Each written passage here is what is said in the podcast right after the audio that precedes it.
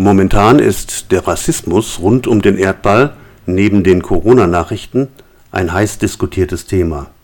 Vermutlich bin ich nicht der Einzige, der in diesen Zeiten selbstkritisch in sich hineinschaut und wissen möchte, welche rassistischen Tendenzen womöglich im eigenen Inneren schlummern. Und darum geht es also in dieser neuen Folge für den KPL Audio Podcast. In der Wochenzeitung Die Zeit gab es am 16. Juli 2020 in der Rubrik Dossier einen Beitrag zu dem Thema mit dem Titel Wie rassistisch sind Sie? Der Artikel ist online verfügbar und sei allen ans Herz gelegt, die sich für das Thema interessieren. Bastian Berbner beschreibt in der Zeit auch den impliziten Assoziationstest der Harvard-Universität, den man auf deren Website unter implicit.harvard.edu durchführen kann und der auch in Deutsch zur Verfügung steht. Selbstredend habe ich den Test sofort gestartet. Ich war mir ja, wie ich schon sagte, ziemlich sicher, auf jeden Fall kein Rassist zu sein.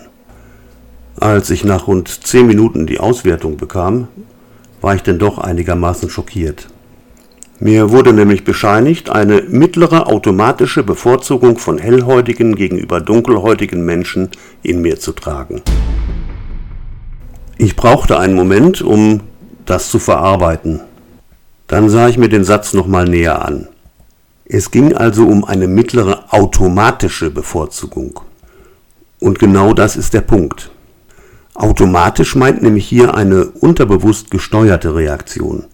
Denn unser Unterbewusstsein wird von klein auf mit Informationen darüber versorgt, dass alles Weiße gut und alles Schwarze schlecht ist. Denken wir nur mal an schwarze Schafe, Schwarzmalen, Schwarzsehen oder daran, dass die Hölle dunkel ist und der Himmel hell. Wir alle tragen also den Kern für das, was sich später zum Rassismus entwickeln kann, tief in uns. Was daraus allerdings wird, hängt von der individuellen Persönlichkeit selbst ab. Der erwähnte Zeitartikel unterscheidet im Wesentlichen drei Arten von Rassisten. Da sind zum einen die Unbelehrbaren, also Menschen, die offen hassen, hetzen oder töten. Dazu gehören zum Beispiel Neonazis. Dann gibt es die Verheimlicher, also Menschen, die ihren Glauben an die Überlegenheit der Weißen hinter einer Fassade der Harmlosigkeit verstecken. Und dann gibt es die Wohlmeinenden. Zu dieser Gruppe gehören die meisten anderen. Aber was soll man dagegen tun, wenn das Unterbewusstsein eine gewisse Form von Alltagsrassismus hervorruft? Und der ist wahrscheinlich verantwortlich für meine eigene mittlere automatische Bevorzugung von Hellhäutigen. Ich glaube, dass man dem nur begegnen kann durch eine permanente Selbstbeobachtung. Die eigene Haltung ist, so schreibt die Zeit, im Grunde genommen trainierbar wie ein Muskel. Menschen, die zu den Unbelehrbaren oder den Verheimlichern gehören, werden sich über all das kaum Gedanken machen. Problematisch wird es aber, wenn Personen aus diesen Kreisen mit der Vertretung der Staatsmacht beauftragt werden. Alle möglichen Entscheidungsträger und solche, die es werden wollen, machen sich Gedanken darüber, ob wir in Bundeswehr und Polizeibehörden ein Rassismusproblem haben. Sie alle reden am Thema vorbei. Es ist doch nur zu deutlich zu sehen, dass es dieses Problem tatsächlich gibt. Auf keine Menschengruppe üben Uniformen und Waffen eine größere Anziehungskraft aus als auf Neonazis und andere von Fremdenfeindlichkeit geprägte Charaktere.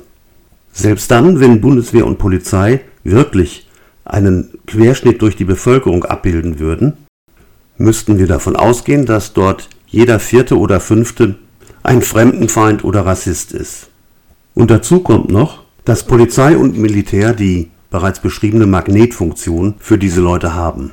Wir müssen also davon ausgehen, dass schlimmstenfalls 30 bis 40 Prozent der Soldaten und Polizisten rassistisch oder fremdenfeindlich eingestellt sind. Darum sollten wir endlich aufhören, darüber zu diskutieren, ob wir ein Rassismusproblem in staatlichen Organen haben und stattdessen überlegen, wie dem zu begegnen ist. Ehrlich gesagt weiß ich auch keine Antwort auf diese Frage. Vermutlich braucht man ein ganzes Bündel an Maßnahmen. Schließlich geht es auch darum, zum Beispiel Kinder aus nationalistischen Elternhäusern zu aufrechten Demokraten zu formen. Aber kann man diese Aufgabe allein dem Schulsystem überantworten? Mal ganz abgesehen davon, dass es auch da braune Schafe gibt. Was wird zum Beispiel aus Kindern, deren Klassenlehrer Björn Höcke ist? Und ist es wirklich hilfreich, wenn der Moor in Wilhelm Buschs Büchern zum schwarzen Mann aus Afrika wird? Oder der Negerkuss zum Schaumkuss? Möglicherweise ist die Bereinigung der Sprache tatsächlich nötig. Es scheint mir so zu sein, dass die Prozesse in unserem Unterbewusstsein auch und gerade durch die Sprache beeinflusst werden. Ich kann definitiv nicht beurteilen, ob die Zensur unserer Literatur dabei wirklich der richtige Weg ist. Mir scheint aber festzustehen, dass wir ein Rassismusproblem haben und dass das noch längst nicht gelöst ist. Womöglich bin ich ja auch noch ganz gut bedient mit meiner mittleren automatischen Bevorzugung von hellhäutigen gegenüber dunkelhäutigen Menschen.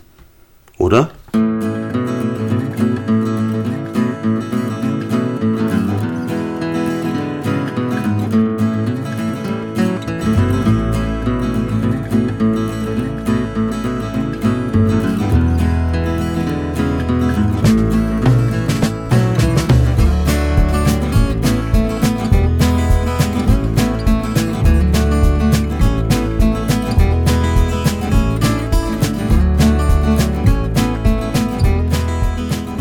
Schönen Tag noch.